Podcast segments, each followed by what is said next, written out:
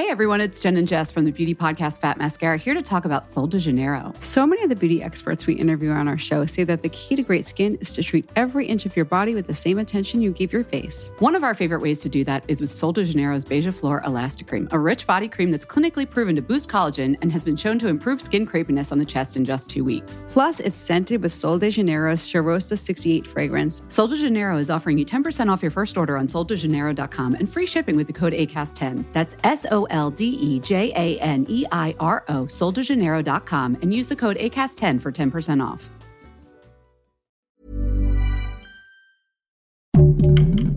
Heraldo Podcast, un lugar para tus oídos. Crianza respetuosa o crianza positiva es un término que se escucha mucho actualmente y hay muchos mitos a su alrededor, ¿no? Para entender bien el tema y poder aplicarlo adecuadamente está con nosotros Cristel, que ella es experta en crianza positiva. También la pueden ubicar como crianza psicopositiva. Psicocrianza positiva. Psicocrianza positiva en Instagram. ¿Cómo estás, Cristel? Bienvenida. Muy bien, muchas gracias, Monse, por la invitación. Oye, em, a ver, este tema siento que a muchas mamás de la vieja generación les causa como un poco de estrés. ¿Qué es, qué es la crianza eh, respetuosa o positiva? Mira, creo que causa como estrés o conflicto porque es algo que ha tenido mucho auge. Y Sí. recientemente se ha hablado mucho y sobre todo en redes sociales como que la información llega en un segundo. Pero en realidad yo siempre les digo, por ejemplo, a las familias que se acercan conmigo para talleres o consulta, que la crianza respetuosa es algo que ha existido siempre. Eh, digamos que en la psicología existen distintas maneras de abordaje de las conductas de los niños. Y obviamente eso lo sabemos los psicólogos porque normalmente los papás tienen la idea, ¿no? Eh, de que si un niño tiene un problema, se va con el psicólogo para que lo ayude, ¿no? O, o lo cure un poco de lo que tiene. Entonces, pues básicamente lo que sucedía en, en este tema es que surgieron estilos de crianza. Y dentro de esos estilos de crianza estaban los que no se recomendaban, como el autoritario, que es básicamente la crianza tradicional que todo el mundo conocemos, Porque yo lo digo. Exacto, las nalgadas, este, más vale una nalgada a tiempo, ¿no? Una corrección antes de que te brinque el niño, etcétera. Pero también un estilo de crianza permisivo, que es como un, no me importa, haz lo que tú quieras, está bien. Si no te quieres bañar, pues no te bañes. El sucio vas a ser tú, Ujú. ¿no? O sea, esa es la parte permisiva. Y hay uno negligente que se da más en los casos, por ejemplo, de niños en donde sus padres incluso no tienen presencia. Por ejemplo, cuando hay papás alcohólicos o Ujú. violencia intrafamiliar, o a lo mejor los dejaron, ¿no? O simplemente no están en su vida. Entonces, ese es el estilo de crianza negligente. Y está el otro que es el estilo democrático, que es el único de los cuatro que se recomienda. O sea, este es vigente desde hace añísimos, cuando la psicología empezaba.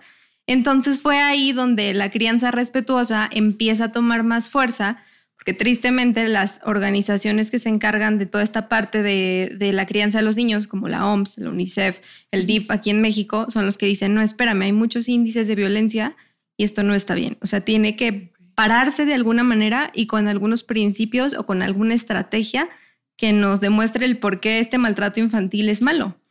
Y entonces ahí empiezan a surgir de- del estilo de crianza democrático, que es la crianza respetuosa, los métodos de abordaje como la disciplina positiva. Y entonces ahí empiezan a, a surgir, digamos, como distintas corrientes, distintos especialistas que dicen, yo propongo esto y esto es disciplina positiva. Entonces, ¿cómo se abordan? Por eso ahorita ya tiene un auge muy grande, pero en realidad la base, pues, tiene muchos Tiene años. muchos años. Ok, y se, se malcree que la crianza positiva o respetuosa, sí es lo mismo, ¿no? Crianza positiva y respetuosa. vamos. Sí, digamos que crianza respetuosa hay que verlo como el, el modo de criar, Ajá. o sea, así. Y la disciplina positiva es como hablar de cómo ejercer disciplina, que no es lo mismo que ser autoritario, ejercer disciplina en los niños de forma positiva hacia los niños. No se habla de buenos padres o de malos padres, sino más bien que el impacto que se tiene en la crianza sea positiva. O sea, por eso hay un poquito... Hay que desmenuzarlo. Ajá, por eso hay un poquito de diferencia nada más. Y en realidad, por ejemplo, sí, si tú buscas certificados, hay certificaciones de disciplina positiva, que ya es la metodología en Ujú. cómo se aplica la crianza respetuosa. Ok. Es casi muy similar, pero un poquito así Ok. diverso. En, en esta, en esta nueva, bueno, no nueva como mencionas tú, ¿no? Que ya tiene mucho tiempo, pero en la crianza positiva se cree, o las, o las generaciones más grandes que nosotras creen que es que los niños no tienen límites. Esto no es cierto. ¿Cómo, cómo podrías explicarlo? Sí, es que se cree porque, mira, el Que principal los dejas hacer lo paradigma- que quieran. Pues no. Es que fíjate, el principal paradigma de la crianza respetuosa es precisamente que tú respetes al niño como quisieras que te respete, ¿no? Porque un niño no puede aprender a respetar a sus papás en un ambiente en donde a él lo humillan, lo amenazan, lo violentan o lo castigan. Evidentemente no. Entonces, eso causa mucho issue con los papás, porque entonces es, ¿cómo me estás diciendo que yo lo estoy haciendo mal? ¿No? O sea, si te das cuenta, más bien tiene que ver en algo del ego del papá o de la mamá, ¿no? De que yo estoy tratando de hacer lo mejor posible y cómo es posible que no le pueda decir a mi hijo que no. Y la verdad es que a veces la desinformación, o sea, ese es el peligro de las redes sociales también, porque podemos encontrar una publicación, no sé, que yo suba y que diga, eh, no le digas que no a tu hijo. Pero entonces yo la desmenuzo en mis publicaciones, ¿no? Y entonces le digo, eh, es más recomendable encauzar la conducta, algo que tú sí esperas, que sea corta, que a lo mejor y le demos a los niños pues soluciones o alternativas a lo que nos está pidiendo y no le podemos dar, pero no enfrascarnos en el no. Y entonces un papá con una crianza autoritaria puede decir, pero es que ¿por qué? ¿Por qué me dices que no? Le tengo que decir que no, porque si no le digo que no, entonces se va a malcriar y entonces va a llegar a un mundo en donde le van a decir que no y no va a poder tolerar su frustración. Y ahí viene la confusión, porque no es que tú no le puedas decir que no, sino que hay estrategias en donde le puedes decir lo mismo, pero de una manera diferente para llegar como a la parte de conexión emocional con el niño. Y entonces algo que me gusta mucho decir en mi cuenta es que los niños aprendan a colaborar, no que sean robots que simplemente están siguiendo instrucciones. Entonces, no, no se trata de que los niños no hagan caso, que hagan lo que quieren, que no, no tengan límites, porque los límites les dan seguridad. Exacto. Pero un límite, como su definición, si lo vemos así de forma muy, este, tan literal, precisamente el límite está ahí para que tú puedas decirle al otro hasta dónde llega contigo. un límite no es para limitar a la persona, sino más bien para respetarte a ti, para tú saber que tienes que poner una barrera de algo que te incomoda. Y entonces, ni modo, el límite se le tiene que poner a los niños, porque aunque tu hijo te esté abrazando demasiado, si te jale el cabello, pues no es correcto y te duele. Entonces pones el límite para respetar tu persona, pero también puedes poner, eh, enseñarle a los niños a poner límites precisamente para que ellos empiecen a respetar. Entonces, por eso los límites tienen que existir, porque si no, tampoco los niños aprenderían a autolimitarse o a limitar a otros cuando alguien pues les haga algo que no quiere. Claro que es muy importante, sobre todo esa edad, que si no conocen o no tienen esos límites, como todavía no tienen el control total de su cuerpo, pueden lastimar a alguien, ¿no? Y yo lo digo personalmente porque mi hijo mis amigos de broma dicen que es un bebé vikingo porque es muy grande y es, tiene mucha fuerza. Entonces de repente quiere abrazar a alguien o algo y te empuja. Entonces pues yo como adulto digo, entiendo, ok, pero a lo mejor a otra persona que no le gusta que la abracen, otro niño, y si encima es con tanta fuerza, pues tiene que, mi hijo tiene que entender que no a todo el mundo le gusta que lo abracen, ¿no? A mí, pues, que me abrace con amor y con fuerza, pues está bien, pero soy su mamá, ¿no? Es muy diferente. Sí, pero fíjate que, por ejemplo, ahí, incluso a nosotros como mamás, podemos hacer como una diferencia en, esas, en esos escenarios de práctica diaria, porque en el ejemplo que dices, ¿no? Viene mi niño y me abraza y me jala, pero de repente me jaló el arete, y ya se me atoró, ¿no? Entonces le tengo que decir, ahí, ahí aplica el no siempre le digas no, sino puedes decirle, oye, acércate con cuidado, ¿no? Ten cuidado porque mira, incluso le haces como muy visual, la situación, mira, me lastimaste un poco y entonces puede pasar un accidente. Entonces limitas la conducta evidentemente porque no es que no quieras que te abrace, sino más bien tienes que tener cuidado. Exacto. Y a los papás que a lo mejor vemos a los niños desde afuera, de otro niño que es como muy efusivo, que no mide su fuerza, etcétera, también nos toca decirle a nuestros niños, oye, es que vino y te abrazó porque te, se emocionó, ¿no? Quería abrazarte, no te quiere lastimar. Y entonces le estamos dando también esa educación emocional al otro niño, al que recibe por ejemplo, ¿no? Para que entonces ahí sí aplica la crianza respetuosa porque aplica tanto, ay, perdón, aplica tanto de los niños que hicieron a lo mejor algo, ya sea causalmente o que inconscientemente lo hicieron, tanto como para quien lo recibe. Entonces, la crianza respetuosa se aplica en los dos, tanto tu niño bien portado, entre comillas, como tu niño mal portado, entre comillas. Oye, ¿qué tan cierto es eso que dicen que, por ejemplo, que a un niño en vez de decirle no corras, no te lo comas, le digas mejor cómete esto o camina despacio, que evites usar el no y mejor lo, abordes de otra manera. Eso es parte de la crianza respetuosa, eso es simplemente psicología, eso cómo es. Sí, es el lenguaje propositivo, pero tiene una base psicológica. Ok. Em, la base psicológica se llama atención selectiva. Es un proceso psicológico a nivel mental Entonces, ¿qué pasa? Que con la atención selectiva, tu cerebro se va a concentrar en algo específicamente porque lo estás pensando. De hecho, si buscan en, redes sociales así como algo de un ejercicio de alquiler o bicicleta, van a escuchar un audio en donde te dice, presta atención y ah, dime qué, es lo que dice. Lo escuchas y dice alquiler, ya. Lo vuelves a escuchar y luego, ay, dice bicicleta. Y entonces es como, ¿por qué? ¿Por qué en un momento dijo una cosa y por qué en otro momento dice otra? Eso es la atención selectiva, porque tu cerebro está escuchando lo que quiere escuchar. Mm. Por eso es muy importante incluso el cómo nos hablamos como personas. Si tú te hablas todo el tiempo de que soy un impuntual, soy un flojo, soy una mamá histérica, te terminas comprando esa idea, porque tu cerebro es lo que está registrando. Entonces a los niños, si a un niño todo el tiempo le dices, no hagas esto, no hagas aquello, y bájate y súbete y más despacio, no seas brusco y tal, lo único que va a registrar es la categoría que tú le estás poniendo y la mala conducta. Y entonces se va a enfocar en eso. Es como cuando también te dicen, ¿no? Este, no pienses en un elefante. Piensas en un elefante porque te lo están diciendo. O luego me gusta decirles mucho el ejemplo de, de Google Maps, ¿no? Tú vas eh, manejando y no tienes a Google Maps diciéndote, no frenes en el siguiente semáforo. No gires a la izquierda. No te regreses. Ya te equivocaste. Qué tonta eres. no te dice eso. Una plataforma así solamente te dice, este, en 200 metros vas a girar a la derecha. No, ten cuidado porque a lo mejor, no sé, algo de una indicación. Exacto. Hay una indicación específica y ya, y tú la sigues y no hay mayor problema no te ofendes de que, ay, no, me dijo que me, girara. Por... No, simplemente haces. Y eso es lo que funciona con los niños. Su pensamiento es muy literal. Entonces, si tú a un niño, por miedos, claro, naturales y de cómo fuimos criados, le dices, no te subas al sillón, te puedes caer, pues claro que, o sea, lo primero es como, ¿qué, hice mal? ¿Qué pasó? Y entonces a veces puede pasar que se caigan porque simplemente se desconcentran. En cambio, si le dices, mira, el sillón está resbaloso o, la orillita, pisa bien, súbete, o incluso no quieres que se suba de plano, entonces le dices, oye, bájate, bájate el sillón es para sentarse. Entonces, no uso la palabra no, pero no es, nunca uses la palabra no. O sea, tampoco, se trata si no, no se puede ser totalitario. Ajá, o sea, el chiste de que no la uses en muchos contextos es para que cuando realmente la uses tenga fuerza y tenga poder, pero no poder de control, sino un poder de límite precisamente. Y entonces simplemente, ¿no? A lo mejor, y mamá, ¿me compras este dulce? ¿No? Y entonces dices, no, hoy no tengo. Y no hay manera de que cambies o que negocies ni nada, porque a lo mejor en ese momento tu límite es un no. Y ahí se respeta el no. Pero no es como que acá en este le vas a decir, este, mira, mejor qué te parece si hacemos aquello, o sea, le das la vuelta para decirle que no, ¿no? Porque a veces los niños necesitan recibir un no. Entonces sí es un poco, eh, un poco mucho conocer a los niños, a cada uno de nuestros hijos y ver cómo en qué momento a lo mejor nos puede funcionar más negociar desde ese lado, desde darle alternativas y en qué momentos de plano tiene que ser un no y ahí acompañamos su emoción, que es como la diferencia. Me parece súper importante esto que dices ahorita de que sí se le debe o sí se le, se le puede decir a los niños que no, porque muchas personas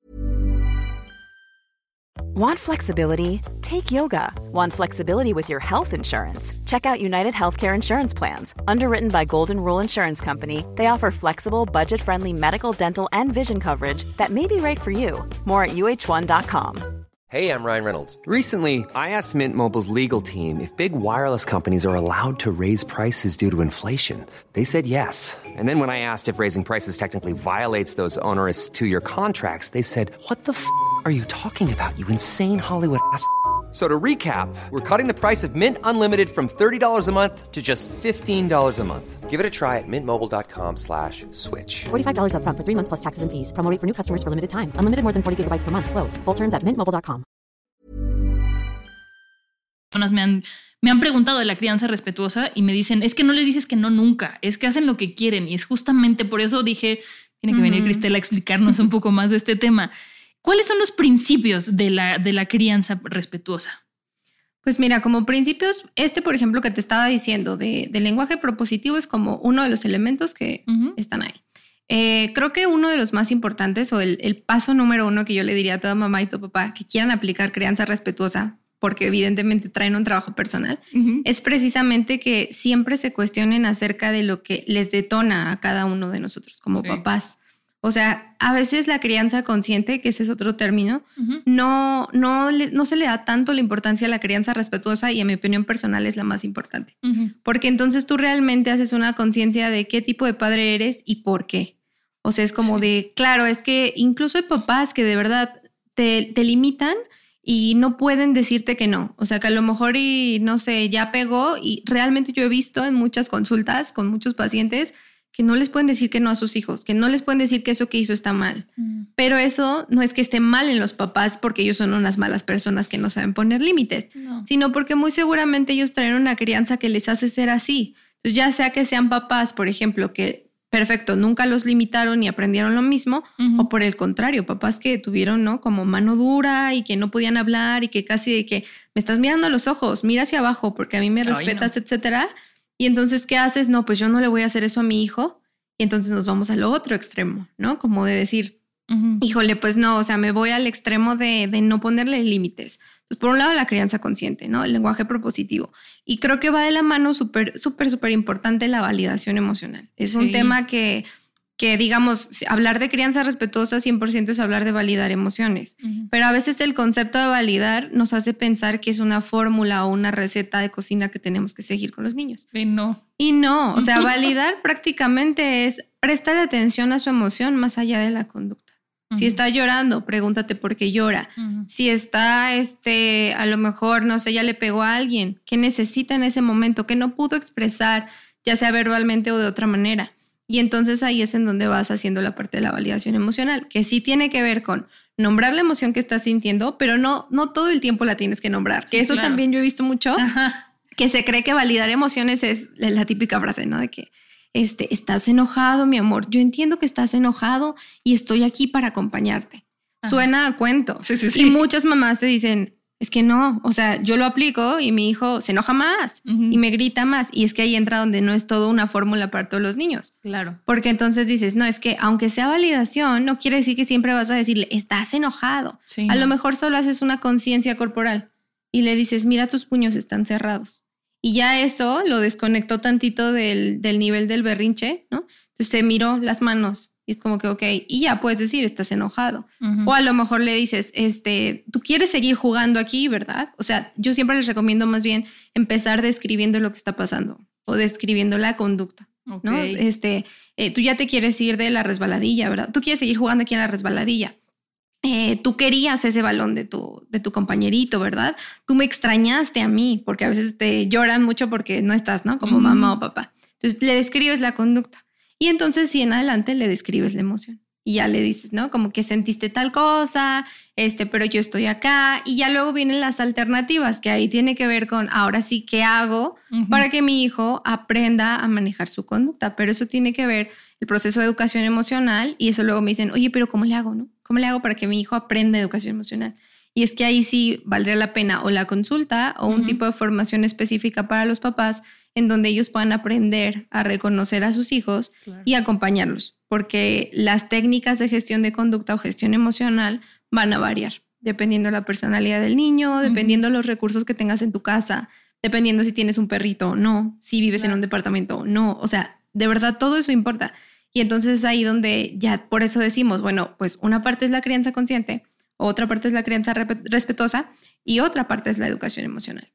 Y si juntamos las tres, entonces sí estamos hablando de niños más seguros, respetados, con autoestima y papás que pues no están traumando a sus hijos, pero que tampoco están simplemente dejando que, los niños hagan lo que quieran. Claro, veía este en, uno de tus reels, si no me equivoco, eh, que hablaban de que cuando un niño llora o cuando un niño se enoja o cuando un niño hace un berrinche, que no, lo, no tenemos que verlo como está haciendo un berrinche, tenemos que entender que está tratando de comunicarnos, que es justo lo que estás diciendo tú ahorita, ¿no?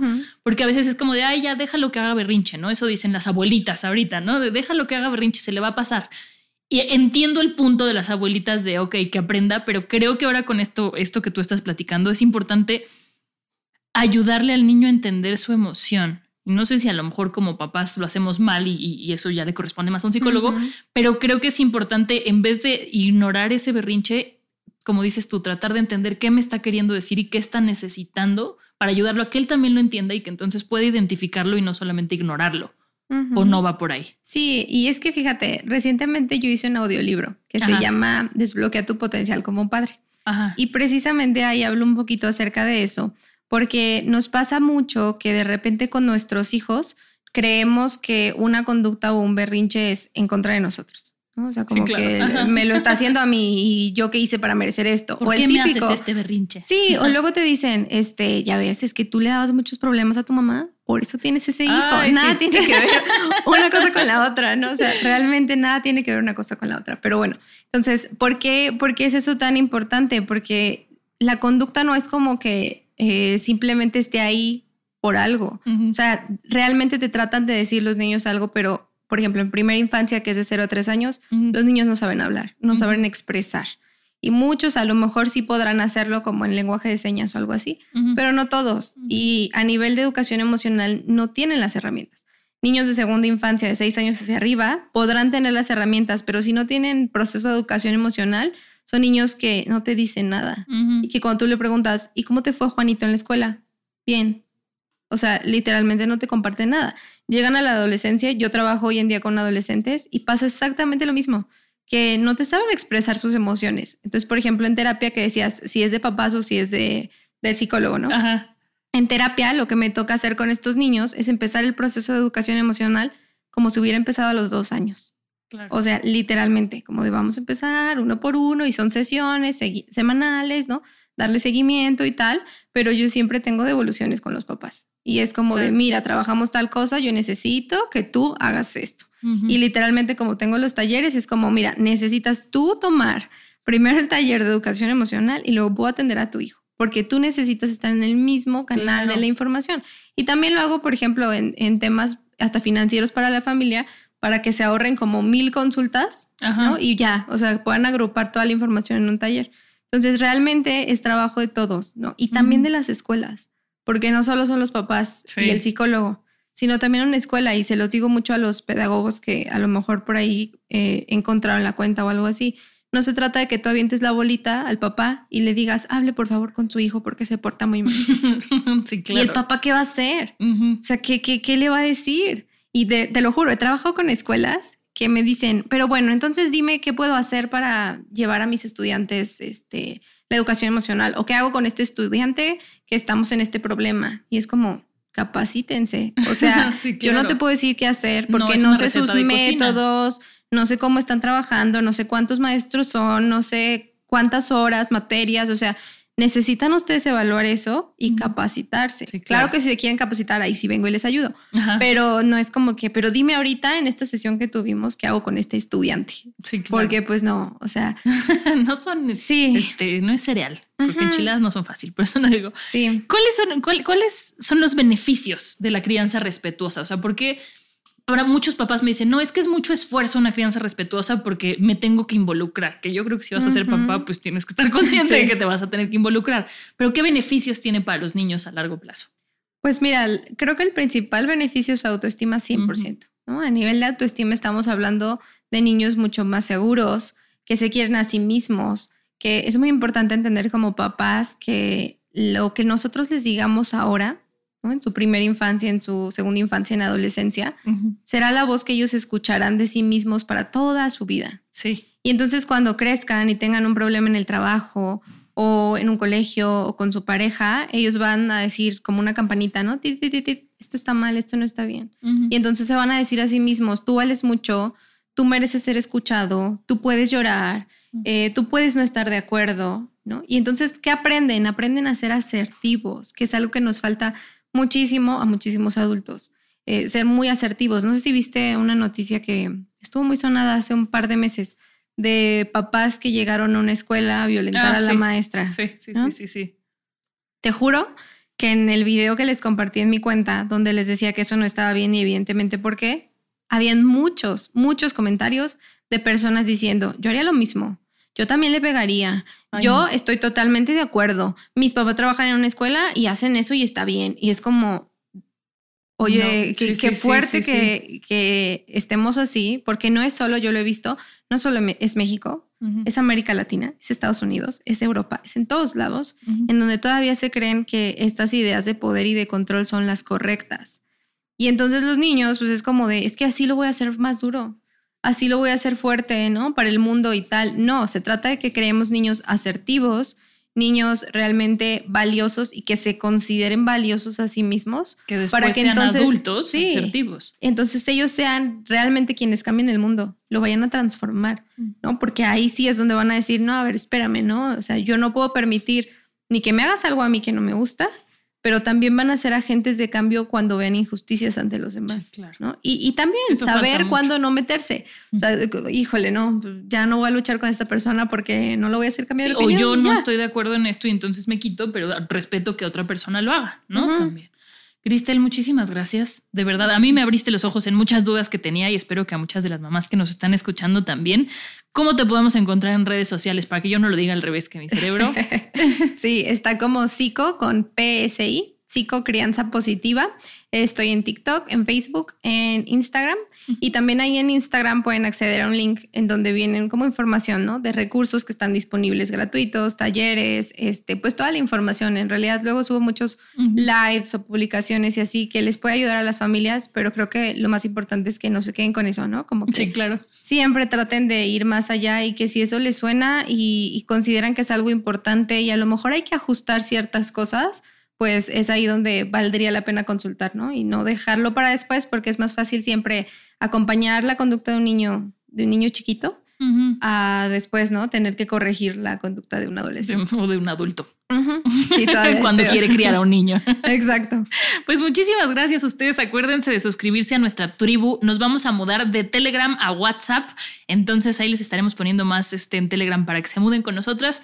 Suscríbanse y nos escuchamos en el próximo. Adiós. Gracias. Hey everyone, it's Jen and Jess from the beauty podcast Fat Mascara here to talk about Sol de Janeiro. So many of the beauty experts we interview on our show say that the key to great skin is to treat every inch of your body with the same attention you give your face. One of our favorite ways to do that is with Sol de Janeiro's Beija Flor Elastic Cream, a rich body cream that's clinically proven to boost collagen and has been shown to improve skin crepiness on the chest in just two weeks. Plus, it's scented with Sol de Janeiro's Charosta 68 fragrance. Sol de Janeiro is offering you 10% off your first order on soldejaneiro.com and free shipping with the code ACAST10. That's S O L D E J A N E I R O, soldejaneiro.com, and use the code ACAST10 for 10% off.